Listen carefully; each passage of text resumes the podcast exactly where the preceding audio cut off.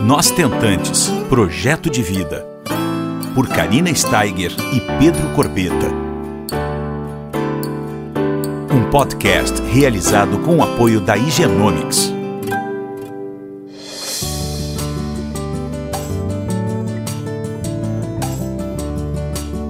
Olá pessoal, tudo bom? Como é que vocês estão essa semana? Hoje nós estamos fazendo um podcast super, super bacana com uma estentante chamada Larissa, mamãe da Alice, que chega agora em setembro. E nós temos uma história para vocês que estão nos escutando agora, muito, muito parecida, eu e a Larissa. Nós fomos mamães, a Larissa agora, né? Vai ser mamãe e eu fui mamãe após os 43 anos. Na verdade, eu fiquei grávida aos 43 e a Larissa aos 44. Vai, vai ter a Alice no mesmo dia, praticamente, que o Henrico. Né, Larissa? A gente tem uma, uma, uma, uma história parecida. E, e, é maravilhoso isso, poder estar contigo aqui, dividindo com as nossas ouvintes uh, toda a tua trajetória de resiliência, de superação, a Larissa, só para vocês entenderem, tem uma história uh, de, de estentante muito interessante que ela vai dividir com vocês agora. Ela teve, assim, um desejo de ser mãe tardio, o tempo foi passando, ela estava com com, com, um companheiro. Aí ela teve que se separar um companheiro por uma decisão muito importante que ela vai nos contar. Ela fez congelamento de óvulos. Aí ela fez duas tentativas de FIV até conseguir a Alice através da ovo doação, que nem eu. E o mais interessante, meninas, é que a gente fez a transferência no mesmo dia. Dia 18 de janeiro, é um dia muito especial para nós, né, Larissa? Tudo bom, amada? Muito especial, tudo bem? Bom dia, Karina. É uma satisfação muito grande estar participando aqui desse podcast. Eu sou bem fã deles, eu ouvi todos desde que tu gravaste. Ai, que e, amor. E fico muito honrada aqui de estar tá participando, tá? E gostaria de ajudar a todas as, as ouvintes também com a minha história. Eu acho que compartilhar as nossas histórias sempre nos dá muita força. Com certeza. Muito obrigada por ter aceito o nosso convite. E vamos Sim. lá, vamos dividir informação, vamos trazer acolhimento e esperança, né, para todo mundo que está conosco esperança. hoje. Isso, exatamente. Como é que foi esse teu começo aí da tua trajetória, amada? Vou falar resumidamente, uhum. né? Uh, então, eu sempre tive o desejo de, de ser mãe, uh, mas a gente nunca calcula exatamente quando é esse momento. Então, me dediquei muito à minha profissão, meu estudo, minha carreira e, e encontrar o parceiro perfeito, né? Que a gente sempre idealiza isso. Então, eu encontrei um parceiro, nós ficamos três anos, tá? Eu tinha 34 anos quando eu conheci. Uh, e ele já tinha dois filhos de um relacionamento antigo, tá? Ele era mais velho do que eu e sempre me falou que não gostaria de ter mais filhos, mas que se o relacionamento avançasse ele poderia mudar de ideia. E eu acreditei nisso. Ah, o relacionamento se fortalecendo, isso ia mudar. Mas quando chegou, uh, e eu tive certeza, então o que eu quero frisar aqui é que eu amava ele, o nosso relacionamento era ótimo a gente se dava super bem, ele era um excelente pai com os filhos dele, e eu tive certeza que ele era o homem certo para ser o pai do meu filho ou da minha filha, tá? E era o homem que eu amava. Só que ele foi inflexível, tá? Em todas as nossas conversas, claro, foram várias, ele foi inflexível e ele não quis ceder ao meu desejo de ter filho, mesmo me amando, tá? Uhum. Então ele foi assim muito sensato comigo, né? E eu também, tá? De não forçar uma gestação, eu nunca quis isso forçar, engravidar de repente, eu sempre quis o consentimento do parceiro, né? Sim, vocês foram sempre muito transparentes, isso é muito importante, né? Exatamente, sempre muito transparente. E eu tive que decidir, então, daí foi toda a dificuldade, eu tive que decidir se eu mantinha um relacionamento com ele, amando, que era ótimo, uh, e deixava o sonho de ser mãe uh, para trás, né? E, ser, e, seria feliz com isso, que, que isso está absolutamente certo. Muitas mulheres decidem isso e ok, né? Mas para mim uh, eu não ficaria em paz. Eu, eu sempre fazendo terapia, né? Me conhecendo em tudo Então, eu vi que eu seria, eu seria frustrada na minha vida se eu não tentasse, se eu não conseguisse de todas as formas engravidar, ok, mas se eu não tentasse, isso era uma violação comigo, assim, com os meus uhum. princípios. Então, foi o mais difícil da minha vida, Karina, foi decidir isso. Eu abri mão desse amor, uhum. desse relacionamento, em prol de, em algum momento, conhecer alguém e ter o meu filho, porque essa vontade de gerar e ser mãe foi mais forte, assim. Perfeito. É uma decisão a ser tomada, né, Larissa? Não tenha dúvida. E difícil essa decisão, hein, amada? Sim. E eu tinha 37 anos nessa época, tá? Uhum. Daí eu tinha os dois desfechos. Então, no momento que eu decidi terminar, já estava bem definido para mim. Eu já tinha procurado informações e tudo de que eu congelaria os meus óvulos. Perfeito. E eu procurei nessa época, então, uma clínica de fertilização aqui de referência em Porto Alegre e decidi congelar os meus óvulos. Mas o que eu já quero salientar também é que eu já tinha baixa reserva de óvulos, tá? Eu não vou me lembrar exatamente agora aqui qual era o meu fator antimileriano, mas ele já era baixo. E eu tive que fazer, assim, três estímulos, e isso levou quase um ano na época, para eu conseguir congelar nove óvulos e ter as características lá perfeitas, né, que eles consideram para o congelamento, uhum. tá? E o médico sempre me disse, não, então vamos parar nesse momento, porque eu já estava me estressando, assim, também o emocional mexe muito, né? Muito. Mexe muito, e ele disse, não, tu pode, então, eu acho melhor agora a gente parar, em outro momento da tua vida, daqui um ano, dois, tu volta, tenta congelar mais, porque o importante é tu ter uma um banco de óvulos, uma reserva de óvulos, tá? Foi assim que ele me orientou. Daí, com 40 anos, eu voltei lá na clínica e consegui uh, congelar mais três óvulos. Então, eu fiquei com um total de 12 óvulos congelados. Uhum. Tá? E, e, e, nesse tempo, assim, sempre buscando um parceiro, um relacionamento, mas explicando aqui de toda a dificuldade que eu focava muito em encontrar o pai né, do meu filho, então eu não me relacionava com pessoas que dissessem que não queriam filhos, uhum. mas aí tu nunca sabe se, se, se iam querer ter ou não, porque tu não pode pressionar, claro. o relacionamento tem que evoluir, é toda uma dificuldade, então assim, não vamos entrar na questão aqui, senão fica muito extenso, mas uh, toda essa parte de tu buscar um parceiro perfeito aí aconteceu em todos esses anos, né? Uhum. Tá, e daí o que, que, eu, que eu acho importante falar? Eu, eu decidi, tá, que eu não esperaria mais uh, ninguém para realizar o meu sonho, porque o que, o que estava me deixando muito ansiosa, uh, sempre muito, muito aflita, né, na verdade era assim, eu não ter tentado. Eu sempre fiquei esperando, então, pela decisão do outro, e eu não escolhi qual era o momento que seria melhor para mim, né? Então, eu decidi fazer uma produção independente, então sozinha, quando eu tinha 42 anos. Uhum. Não, não foi fácil decidir isso, tá?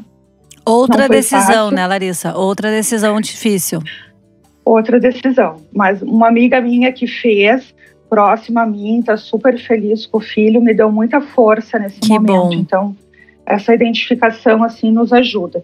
Mas daí eu decidi então fazer alguma coisa por mim, né, com 42 anos, e daí tentar fazer uma produção independente sozinha. Então eu iria, eu procurei uma outra clínica daí que eu me senti mais segura, tá?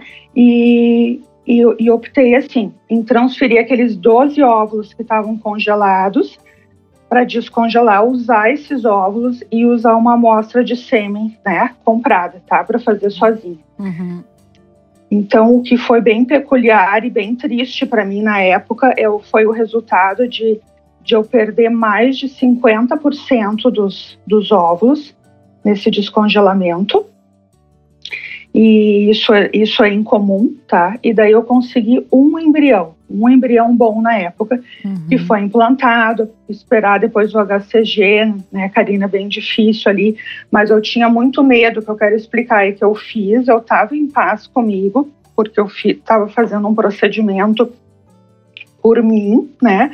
Mas muito medo de não ter o parceiro ali. Eu estava sozinha, né? Eu até tinha um companheiro para explicar, mas ele não estava participando de nada, assim, então eu me sentia sozinha ali. E esse medo muito grande que eu tive na época, eu acho que também o emocional ali ajudou para não dar positivo. Uhum. Tá, então para explicar como eu estava nessa primeira, tá? Perfeito. E não consegui. HCG deu negativo, não não evoluiu, tá? E, e depois o tempo foi passando, enfim, eu sempre me questionando: ah, vale a pena eu fazer de novo? Não vale? Será que não é para eu ser mãe?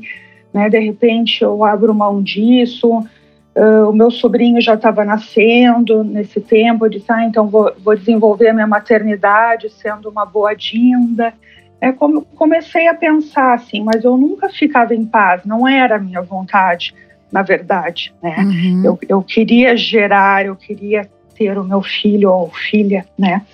E, e, o tempo foi passando. Daí, em junho de 2018, eu conheci o meu atual parceiro, com quem eu tô hoje. E já nesse primeiro encontro, ele me disse, Karina, que ele não queria ter filhos e que não tinha filhos, tá? Uhum. Mas na época eu estava assim, uh, com um pensamento e bem tratada, né, emocionalmente, assim, de que eu não ia esperar ninguém, que eu poderia me envolver se, evolu se, a, se o relacionamento evoluísse, eu ia contar, obviamente, mas que eu ia tentar de novo sozinha fazer uma, uma segunda FIV de produção independente, tá? Eu estava me preparando para isso, mesmo com o parceiro que não quisesse ou não fosse participar. Claro que eu iria explicar tudo isso conforme o relacionamento iria evoluindo, tá? Sim, mas nesse momento tu já estava uh, há um tempo já já tinha amadurecido a ideia de que sim, essa era a tua decisão, então, independente do apoio dele, você ia, no caso, dar continuidade na busca desse sonho para sua realidade, certo? Sim, nesse momento sim, mas, Uhum. mas depois em outro momento variava, porque sempre vinha essa Sim. dúvida, porque o meu ideal era ter alguém sempre junto, né? Sim, Ah, mas neste momento eu estava decidida. Então, Perfeito. em novembro de 2018, eu procurei a mesma clínica, né, que eu confiava muito no médico, dessa relação médico-paciente bem importante. Uhum. Me sentia bem, bem acolhida, né, por ele. Então resolvi fazer a segunda FIV estimulando os meus próprios óvulos. Eu tinha 43 anos na época, então, tá? Daí estimulei os meus óvulos. Ah, nunca consegui muito, né? Mas, mas, mas conseguimos no final do, do procedimento dois embriões bons Uhum. e que chegaram a blastocistos, né? Ah, mas o médico indicou, Karina, que nós não fizéssemos biópsias desses embriões, que ele iria implantar os dois, tá? Até me deu um medinho assim, ah, isso os dois bem, né? mas ele, mas ele disse, ele disse não, não é bem assim. Implantou os dois embriões, tá? Então sem a biópsia e aquele que seria viável cromossomicamente, segundo o médico me explicou, iria evoluir.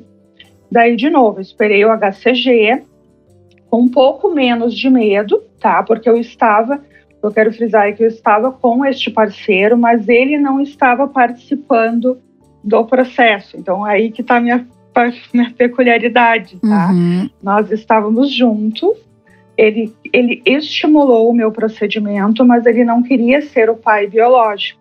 Uhum. Então, eu, eu, eu consegui esse, esses dois embriões com sêmen doado, tá? Perfeito.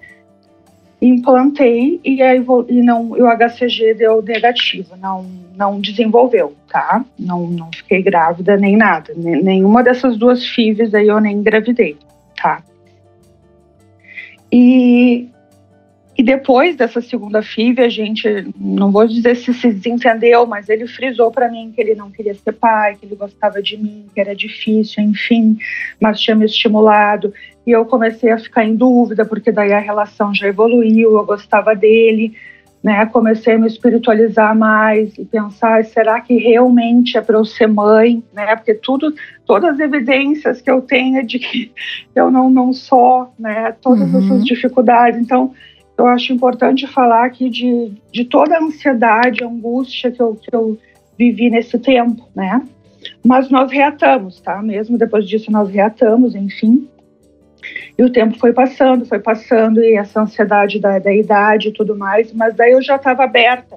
Então, desde essa segunda FIV, eu tinha conversado muito, Karina, com o médico, uh, sobre se eu tentasse um terceiro procedimento, não seria mais com os meus óvulos. E eu não queria perder, não é perder, né? Mas que passasse mais tempo até eu conseguir um embrião de boa qualidade. Eu não, não sabia se eu iria produzir, quanto tempo daria nisso. Uhum. Até fazer as biópsias e conseguir um bom para implantar. Né? Eu, eu já estava muito desgastada emocionalmente para isso, né? Imagino. o tempo passando. Então, eu aceitei muito de boa, assim, a óvulo doação quando ele me explicou, tá?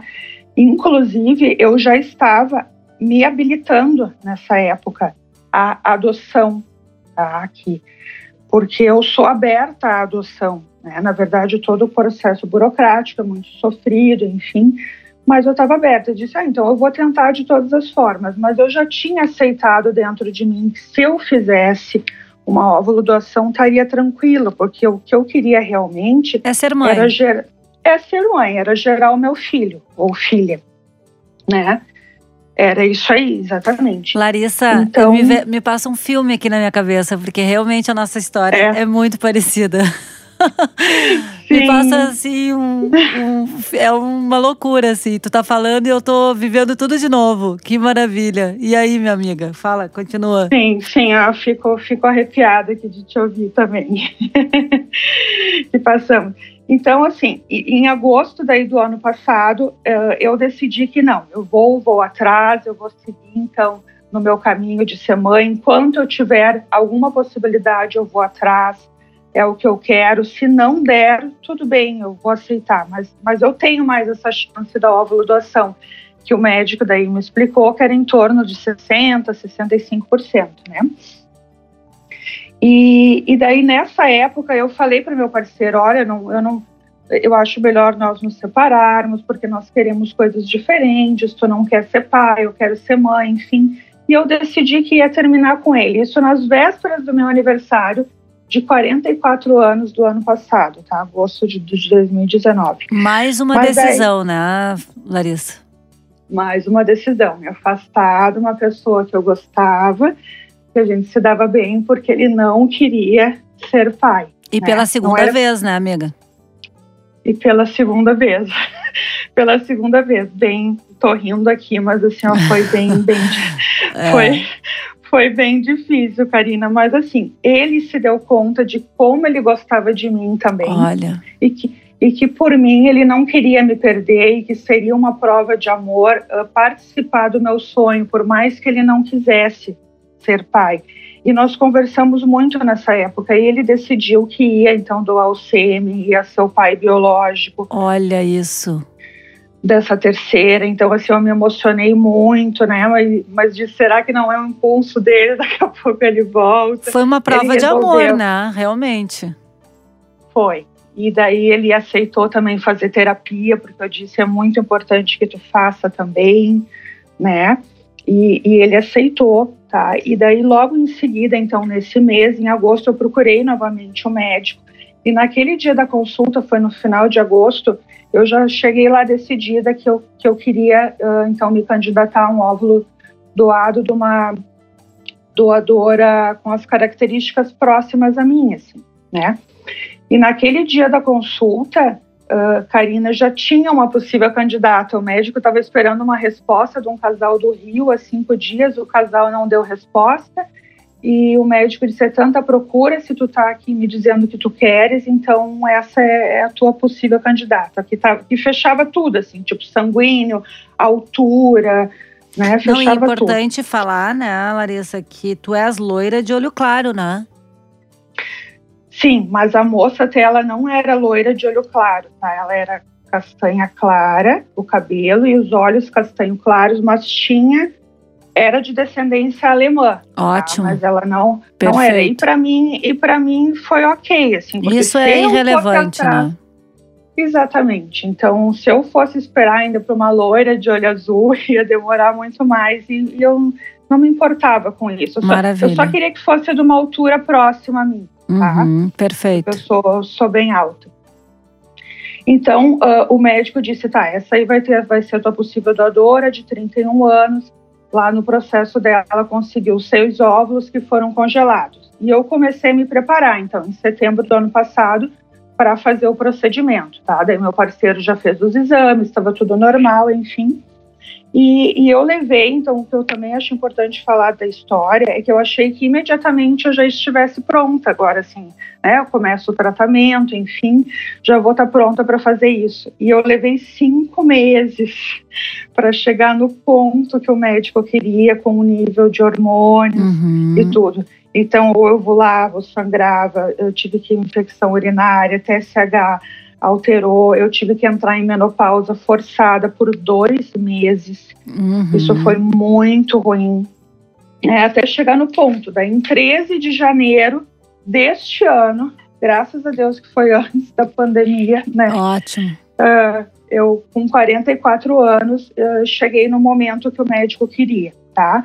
E daí o meu parceiro, então, levou o sêmen esse dia, foram descongelados os óvulos, e nós conseguimos cinco ótimos embriões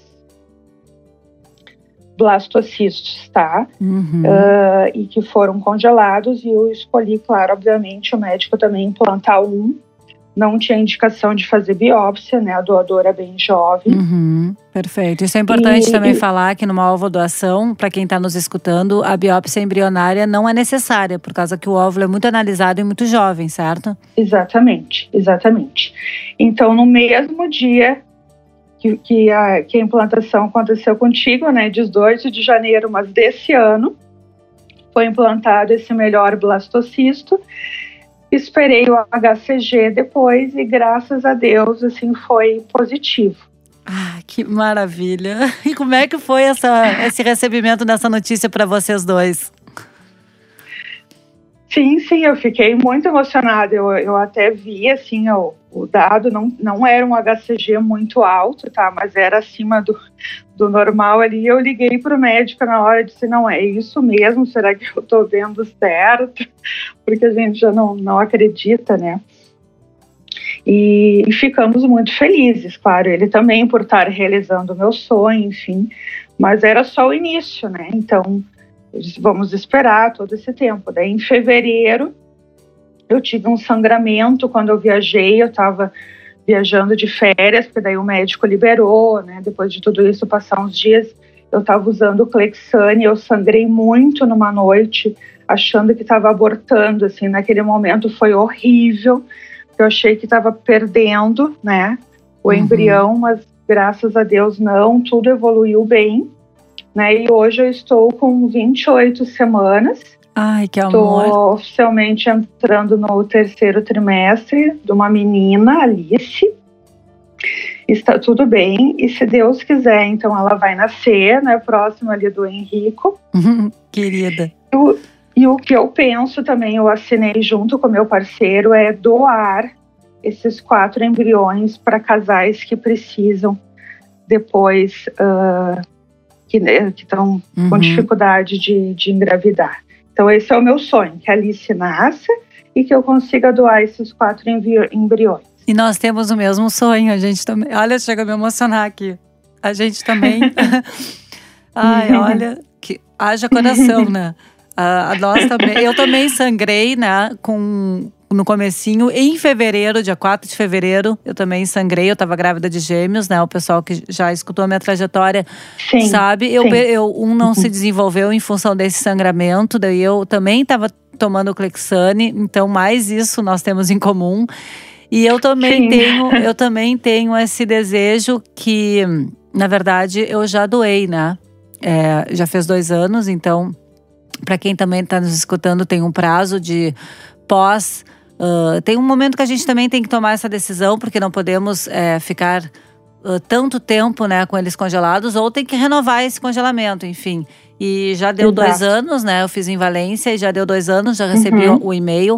E só rapidamente falando, também tivemos a mesma decisão que vocês estão tomando. E isso ajuda tantas famílias a realizar, a construírem suas, uh, seus sonhos, né? E, e eu acho isso. fantástico, assim, porque como nós fomos aj muito ajudadas, né, Larissa? A gente também vai, vai ajudar tantas outras pessoas, né? Que, que bacana. Eu, eu, eu penso bem dessa forma, que, que nós fomos muito ajudadas, abençoadas, então o que vale é poder ajudar do que a gente consegue outro, outras famílias. Que legal, que legal. Então é isso. Eu acho que uh, eu quero escutar um pouquinho desse teu sentimento, assim. Uh, é, é, muito, é muito interessante a tua trajetória, porque ao mesmo tempo que tu passasse por um, um, um, processo. De quanto tempo foi, então, no total da tua caminhada, do começo até agora? Foram quantos anos?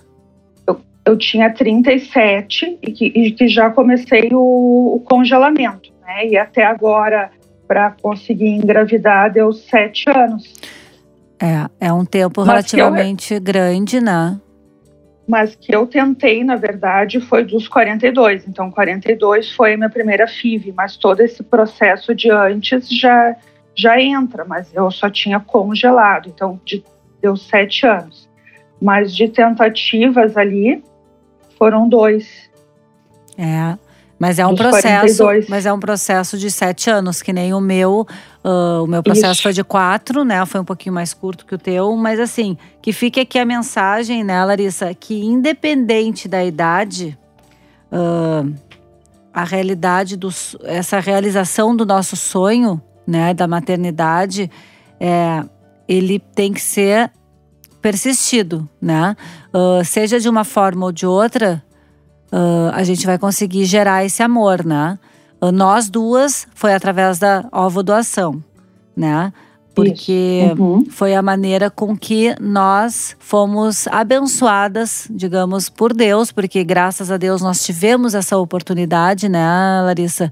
Porque graças se, a Deus. Exato. Se não, se não fosse a medicina ter avançado tanto, e a gente ter isso a nosso favor, a gente não ia conhecer esse amor de, de mãe, né? E, então é, é muito interessante a gente falar sobre essa maternidade tardia que despertou uhum. tanto em mim quanto em ti.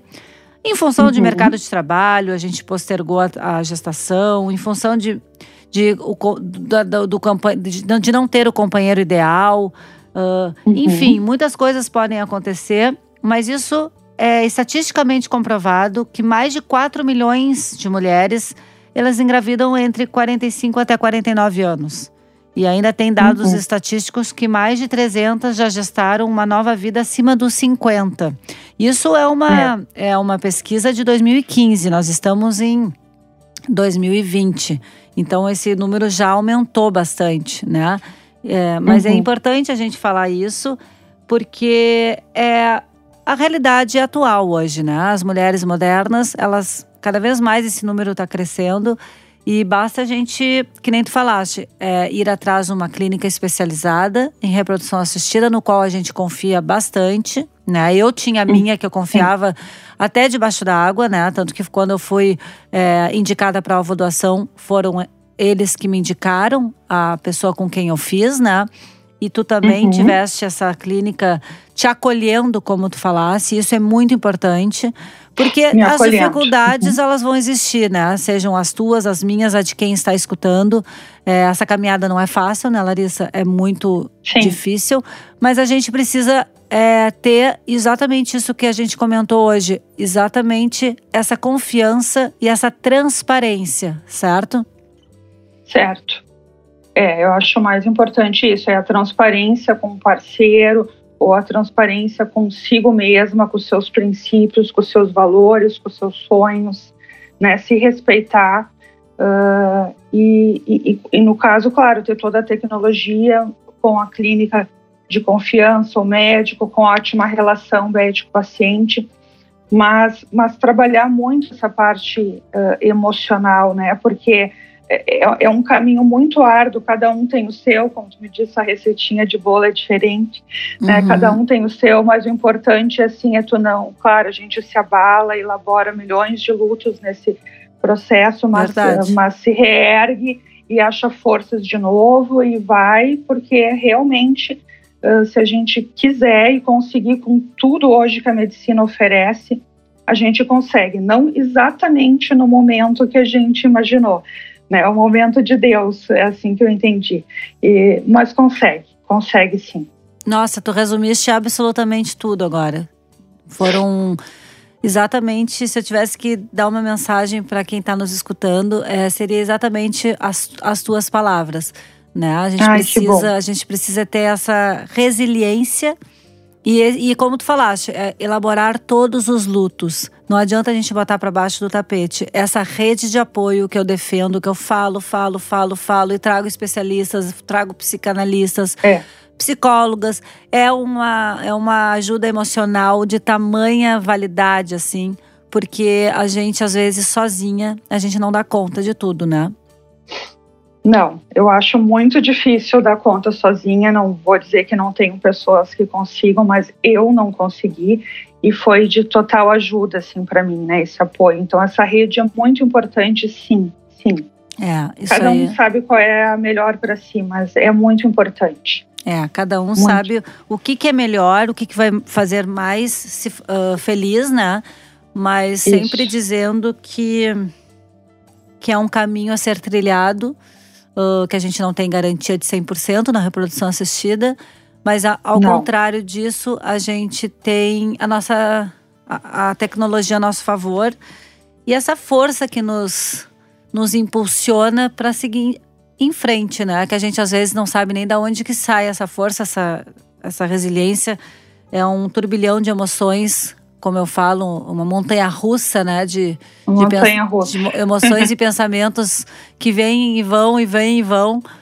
Mas é isso que Isso. fica aqui na nossa história, muito parecida.